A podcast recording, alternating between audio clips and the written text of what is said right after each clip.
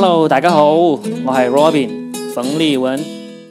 今天呢是二零一八年的最后一天，十二月三十一号啊。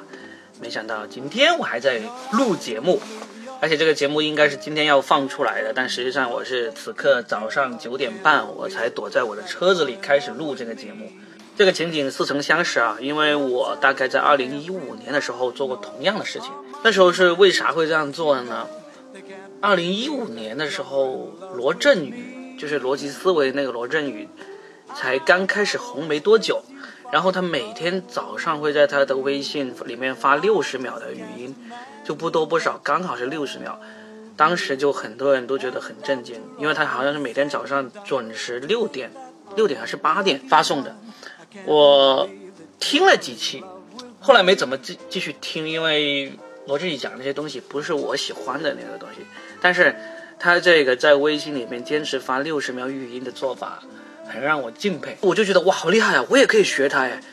于是我就学他，每天写一个段子，我是三十秒，因为一个段子来说不能用一分钟那么长来才讲完一个段子，这样子节奏就太慢了。除非你这个段子里面有很多笑点，连续笑点这样子。当时还坚持了好长一段时间，呃，在我的一个个人公众号上面有发出来，嗯，那个公众号叫做 Robin 说，就是英文的 Robin，然后说话的说 Robin 说。当然，这个号我已经几年没有更新过了，其实粉丝也才一百来个，最后都没有继续往下经营。但当时真的是挺有热情的，嗯，就那么每天说啊，每天创作，每天，呃，把那个文本写好之后呢，就找一个时间跑到这个自己在地下车库的车上躲起来，然后呢，反复的录那么十来遍，才能够刚刚好不多不少的录到三十秒左右，把这条段子给讲完。有时候那个段子太短了，时间不够长了，还要凑时间，还要凑词，就硬是把这个节目给坚持了。那么好像有二十来期吧，我不记得。你们真的如果真的有人那么无聊了去翻我那个公众号的话，应该是能够翻得到那个呃那几个语音的，好像要发什么关键词才能发送给你。今天也是非常非常冷的日子，在深圳降温，呃，毫无疑问的。跟我一起做节目的牙签呢，又躲了起来啊，没有办法跟我一起来录这个节目了，因为凡是天气一冷，它就是出不来的，啊，一定要躲在家里，像条蛇一样冬眠。那今天又剩我一个人，想给大家聊一些什么好呢？你们知道，作为一个喜剧人，作为一个脱口秀演员，我们是通过什么事情来记事情的吗？就是说我举个例子，假如说你要回忆起，嗯，一九九八年发生过什么事情。那一年可能你刚刚考上大学啊，或者说你那一年刚开始工作，或者那一年你呃刚刚被女朋友甩了什么之类的，你总会有一些事情让你记忆起那一年的时刻。如果那一年的那个月没有什么特别的事情发生的话，时间一久，你基本上你就很难记忆起来了。理由很简单，我这几年的记忆呢，其实我都是通过这个。我做脱口秀的事件来记忆，所以这样子我才能记得起来这几年究竟发生了什么事情的。我举个例子，我从两千年就开始工作了，然后呢，从二零一二年开始做脱口秀。两千年到二零一二年之前中间这段时间呢，我要是要回忆起我做过什么事情，其实挺难的。我要仔细的回忆，慢慢的想啊，然后呢，中间可能还会有好几年，嗯，没那么容易记起来。但是从玩脱口秀开始的话，我要记起来就比较容易了。二零一二年我开始讲脱口秀，然后呢，二零一三年我们弄了这个线下的吐槽大会，然后把豆瓣脱口秀成立起来了，做了很多商业。二零一四年呢，全年都在做各种各样的商业，然后呢，去上海参加演出。啊，二零一五年我们参加北京的这个脱口秀喜剧节，然后呢，被这个效果文化给签下来，去到了上海工作。二零一六年呢，我们就开始做这个呃吐槽大会，做经典百乐门。二零一七年啊，这个我的木根文化创立就这样子，就基本上是根据你自己做过的事业、做过的事情来一步一步记忆起来的。那我就想，二零一八年现在是最后一天了，那我可以把今年从一月份到十二月份发生过的一些大事，被我写成了段子，被我做成了节目的。一些大事件拿出来跟大家一起分享一下，回顾一下。这段时间你们肯定看了很多关于二零一八年大事回顾的各种各样的微信公众号啊、微博啊，对不对？跟你们说了很多今天发生了什么各种各样的大事。但是今天我就从一个喜剧人的角度，来跟大家回忆一下二零一八年发生过那些大事。而这些大事呢，我们又写了哪一些好玩有趣的段子？我们是怎么调侃它的？那我们先从二零一八年一月开始。毫无疑问，一月的大事件，如果只能选一件的话，最大的事件那就是李小璐和 PG One，没有疑问吧？是不是？一听到这个事件，马上所有的记忆都想起来了。在我说出来这两个名字之前，你可能想不到会是什么事情，但一说完之后，你一定会说，没错，就是这个事件。李小璐到那个中国有嘻哈的那个冠军 PG One 家里过了一夜，被记者拍了下来。然后呢，引起了轩然大波，直接导致几乎整个嘻哈界都被这个团灭。所以呢，李小璐当时还得了一个很有趣的那个外号，叫做“平西王”，把嘻哈圈从地下走到地上这个努力几乎全部给扼杀掉了啊。然后呢，那个那个事情发生之后，当然一直没有实锤了，但是基本上嘻哈圈因此啊受到了各种牵连。就除了 PG One 再也没有办法发声之外，后来连盖。他去参加那个《我是歌手》，也只是唱了一首歌之后呢，就第二期就再也不能上了。就你不能说这个就是李小璐的错啊，但是确实这个事情是整一个引起嘻哈圈震动的一个标志性的事情。当时我们还在我们的节目里面写了一下，我找回一下当时我们写的一些段子啊，因为刚好这个段子出来的时候呢，支付宝还出出了一个新闻，叫做年度年度账单。当时我们写的段子还跟这个这个支付宝的这个结合起来一起来讲了。哦，我还记得当时我还穿了一件绿色的衣服上去讲这个新闻。我说，我说本周真正配得起我这个衣服颜色的新闻，那当然就是李小璐和 PG One 了。啊，如果还有人不知道这件事情，那估计他的支付宝年度账单关键词呢是穷，因为没钱上网。啊，当时还写了一个段子，把吴亦凡也带上一起来调侃了，还发出来之后还被粉丝跑过来骂。呃，当时这个段子是这样说的：说 PG One 是中国有嘻哈的冠军，他在节目里面的导师呢是吴亦凡。联想到吴亦凡前两年也出过疑似睡粉丝的事情，所以呢，PG One 的这个事情呢，很有可能呢，是老师安排的社会实践活动。当时老师是这么说的：“PG One 加油哦，红了以后就可以睡粉丝了。你看，这有个粉丝跟我传过暧昧短信，你去试一下，如果能睡到，就说明你真的红了。”然后 PG One 就问吴亦凡：“老师，这给你发过暧昧短信的粉丝叫啥名字啊？”吴亦凡说：“叫李小璐。”以前确实是传过李小璐有跟这个吴亦凡发暧昧短信这个事情，啊，经常其实有人问我们，你们写喜剧的写段子是会不会枯竭啊？就是有很多这思路枯枯竭，写不出新的段子。说不会的，这个世界上每天都发生那么多事情，你要写段子，不管什么段子，只要你给一个题材，我们都能写出来，啊。当时还有一个，还有写了个段子，把那个盖也也也打上了啊。中国有嘻哈还有个冠军叫做盖，现在呢，盖和 PG One 走了完全不一样的路。盖总是在唱各种商业广告歌，非常的浮躁。反观 PG One，那就厉害了，不忘初心，不管多红，还是记得当初学唱歌的目的，就是为了睡到更好的妞。这才是真正的不忘初心啊！当然，这个事情已经是二零一八年一月的了，很多人都可能不记得了。好像在上个月吧，十一月的时候。又被人拿出来重新炒作了一下，然后最后贾乃亮还忍无可忍发了一条微博，说我一个人很好啊，不要再带上我了，算是把这个事情历经一年终于尘埃落定了。然后呢，二零一八年的二月份，二月份是刚好是春节，没有太多的事情，我们春节的节目呢也停了差不多一个月，都是在写老段子。唯一找到的一个当时的热点是那个 TFBOYS 的易烊千玺参加了格莱美颁奖。当时我们写的段子是这样子的：易烊千玺上周参加了格莱美颁奖，中国音乐人冲击格莱美再次失败，因为他只拿到了最佳服装奖，挺有意思的哈。可能下次他去参加巴黎时装周就可以拿个最受欢迎男歌手了。然后同时 TFBOYS 的另一个成员王源也有一个新闻说他。在二零一八年的二月，出席了联合国的青年论坛。王源还是个十七岁的高中生，所以你可以想象一下，当班主任收到他的请假条的时候，心里是怎么想的？老师你好，我是王源，我要请两天假，要去联合国开会。老师心里面肯定很不爽，装继续给我装。但是他又不能问啊，他不能问王源说，联合国开会重要还是上课重要啊？那还真的是去联合国好像重要一点。王源所在的高中可能也是挺不爽，但凡有点什么补课啊、乱收费的事情，可能王源就会说，你敢乱来，我给你告联合国去。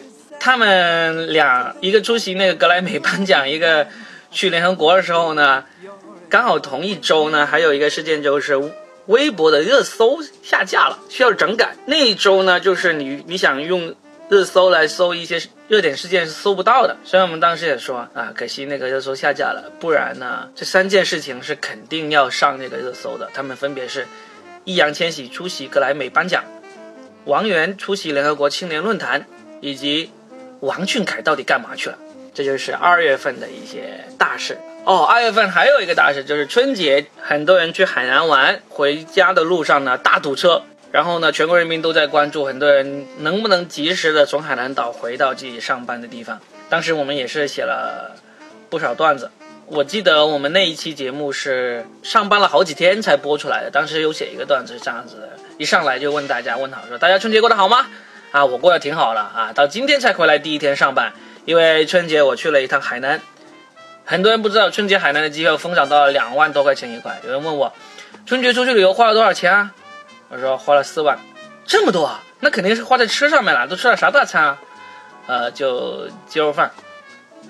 啊，那你钱没有花在吃的上面啊？那肯定是用来住酒店了吧？酒店有什么特色啊？呃，酒店的特色是可以调直座椅靠背，还可以打开遮光板。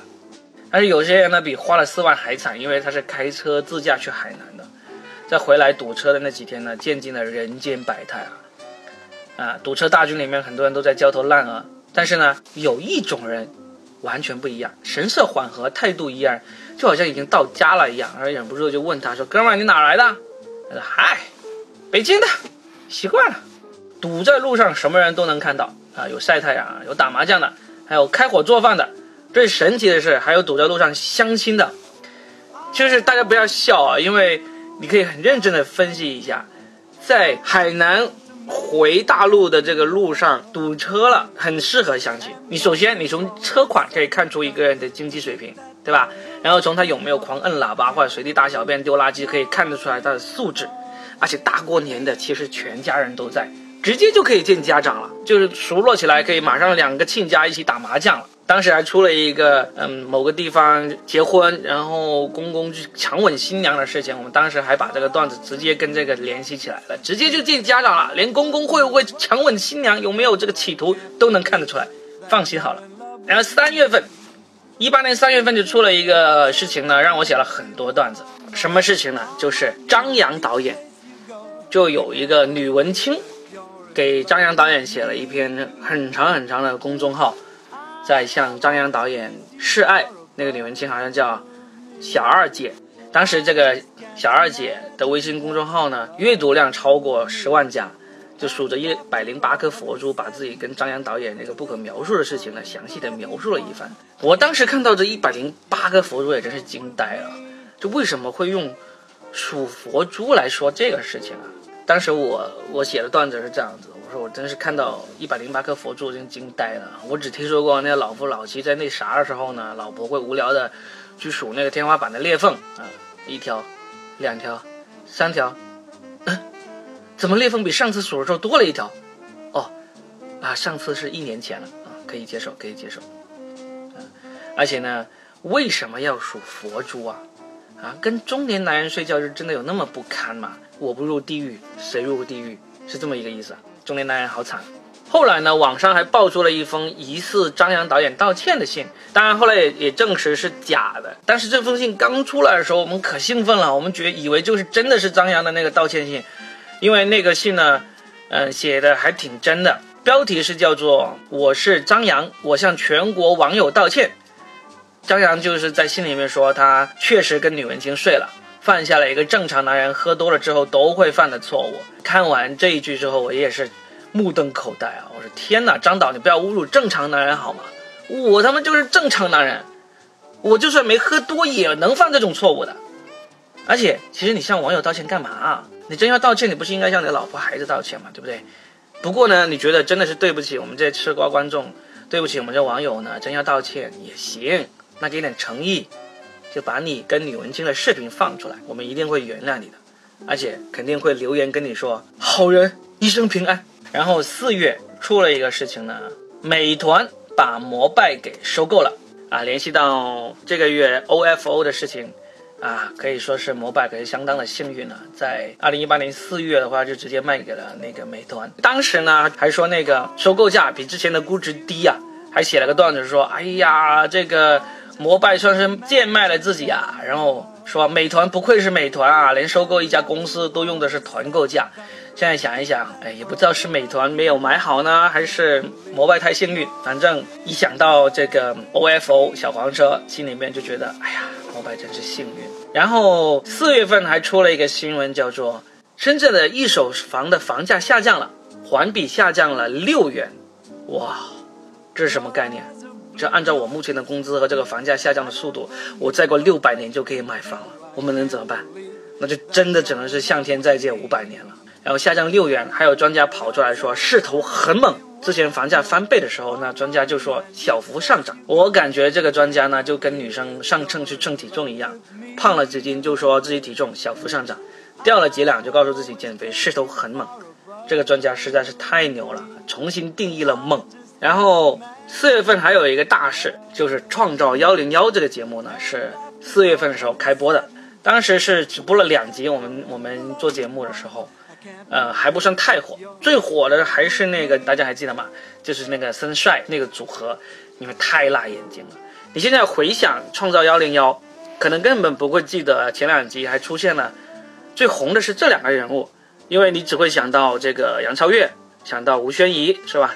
想到这个孟美岐啊这些现在比较红的，还有王菊啊这些人。但是当时前两集确实最抢风头的是那个森帅，他们当时唱了一首歌叫《小青龙》，各种走音啊，各种广播体操动作，连评委张杰都被吓到了。你想一想，张杰是什么人啊？见过大场面的人啊，他看到小青龙他们在唱跳那首歌的时候，真是那一刻他脸上受惊的表情，会让人忘记了哦，原来张杰他是闰土。那一刻张杰一点都不像闰土，他像闰土前面那只受惊的茶。五月份，五月份出了一个大事情，我们也写了一些段子，但是呢，后来这个事情呢还不让我们这些自媒体说，只能让这个正规的新闻报道机构来报道。什么事情呢？那就是女乘客被滴滴顺风车司机杀害那个事情。本来这么悲惨的事情呢，一般来说我们都不会拿出来写段子。当时呢，大家的谴责的重点其实都放在是谴责这个。滴滴他没有去严格审核司机身份，所以呢也算是打了个侧面做这个事情。就这件事情啊，让我们知道滴滴平台对司机的审核真是太不严格了。就有记者就尝试了一下，用别人的驾照注册也能成功，这说明什么呢？这说明滴滴啊是连裸贷都不如。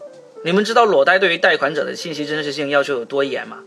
啊，我知道，因为我试过，就裸贷很严格，根本骗不了他们。为了几千块钱，他们会把我的所有个人信息，包括我全身上下每一个毛孔的信息都拿去，但是最后呢，还是没有把款贷给我。为什么呢？因为呢，我也不是为了贷款，我就是单纯的想合法的给他们发一下我的裸照啊。如果他们顺便还给了我钱，那就更好了。所以裸贷这么严格，为了解决滴滴司机是身份真实性这个问题啊，我建议滴滴和裸贷合作，让带了裸贷的人来当司机，这样子呢。滴滴又能掌握司机的真实信息，裸贷的人也能通过辛勤的工作来还钱，一举两得啊。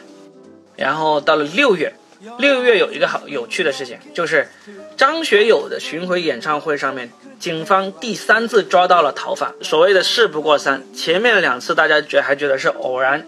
但是到了第三次的时候呢，确实是大家已经把这个事情当成一个现象来说了。我记得到目前为止，好像张学友演唱会上面抓到的逃犯已经超过了五个还是六个了啊！当时我们也写了段子，就是就是这个事情太让我震惊了，因为我终于明白为什么张学友的演唱会门票那么难抢，因为跟你一起抢票都是一些亡命之徒啊，抢东西，人家是专业的。所以再这样下去呢，看张学友演唱会是不是就会变成自首的代名词啊？就老爸会这样跟逃犯儿子说：“说儿子，你不要再继续潜逃了，快去看张学友演唱会吧，这是你唯一的出路。”然后呢，警察去包围抢劫银行的时候，对那些银行抢劫犯喊话，也会说：“里面的人听好了，你们已经被包围了，赶紧放下武器，出来看张学友演唱会。然后就到了七月，不用说，七月最大的事情那就是世界杯了。世界杯我们也是反复写了很多段子，但是呢，因为现在事情过去这么久，很多事情都是跟当场的某一场球啊，或者某个球星的表现是相关的，所以现在再重新说起来，可能大家也嗯印象不深了。有一个现在说起来应该还会有一些共鸣的，就是说五月天的那个《倔强》那首歌选进了世界杯闭幕式上的演唱歌单。哇！当时大家都在谈论这个事情，说：“哎呀，为什么要选这首歌？为什么要选《倔强》？”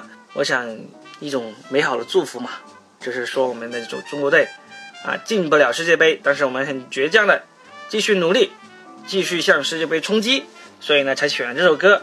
但实际上，如果真是这样的意思的话，那不应该要选韩磊的歌才更适合吗？向天再借五百年。好，然后呢就到了八月，八月呢最红的是一个。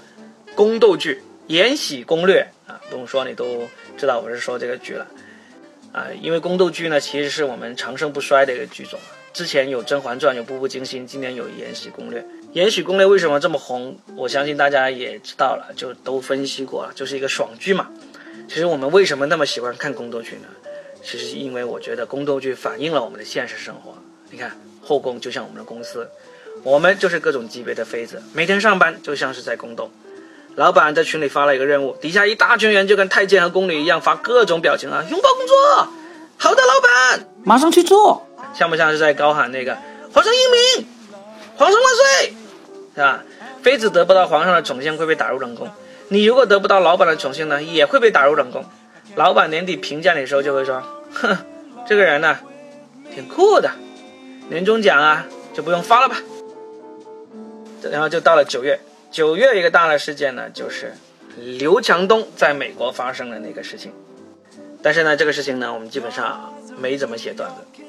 为什么呢？说来很意外的就是，我们跟我们合作的几个平台都不让写刘强东。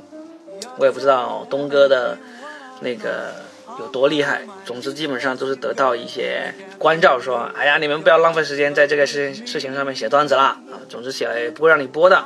厉害吧？所以，呃，关于东哥，当时我就只好自己在微博上写了一个一个段子，一个谐音梗。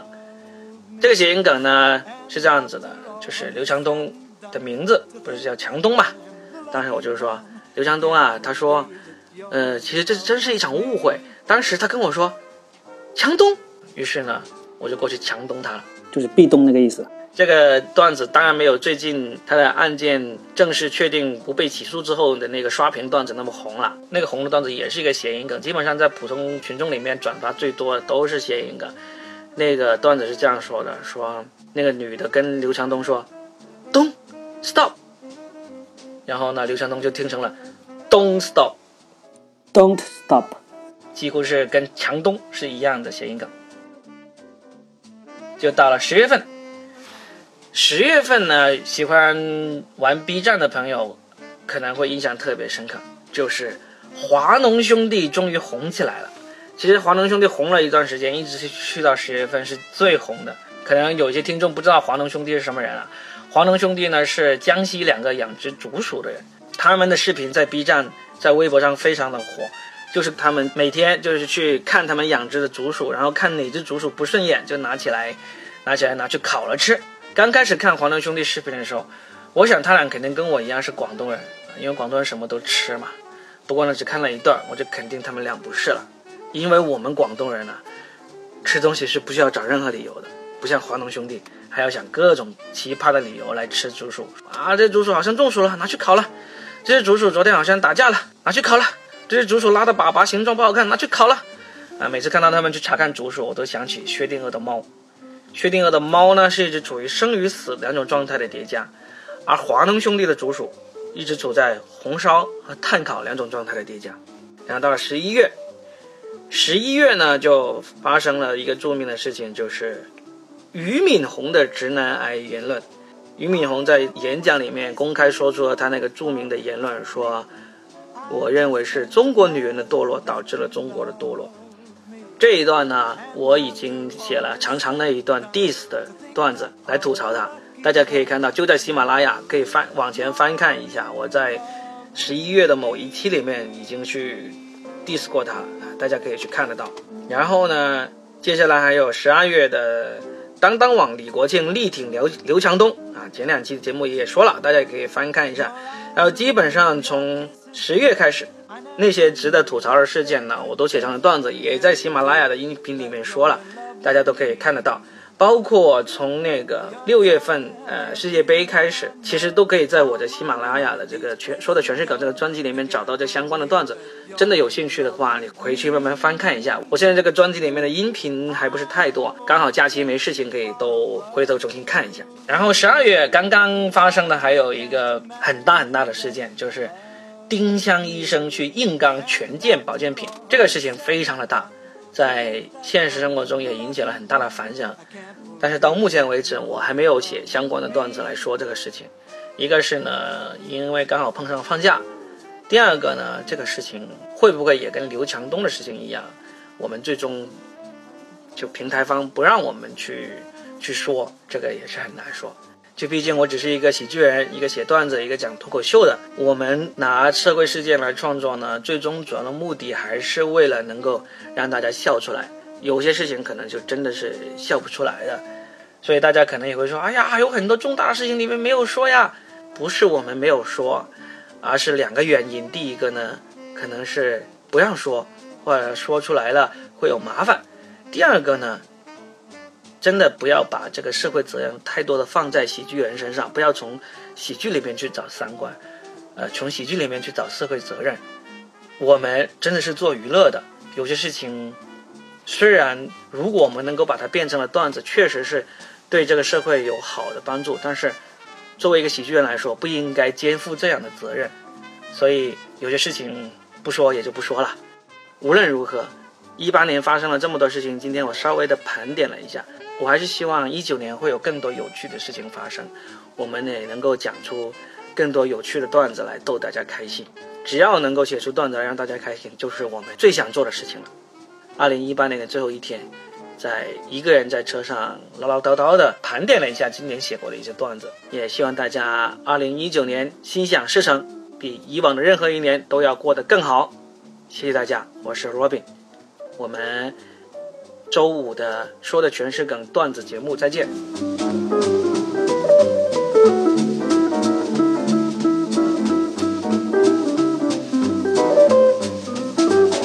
I have always placed you far above me. I just can't imagine that you love me. And after all is said and done, to think that I'm the lucky one, I can't believe that you're in love with me.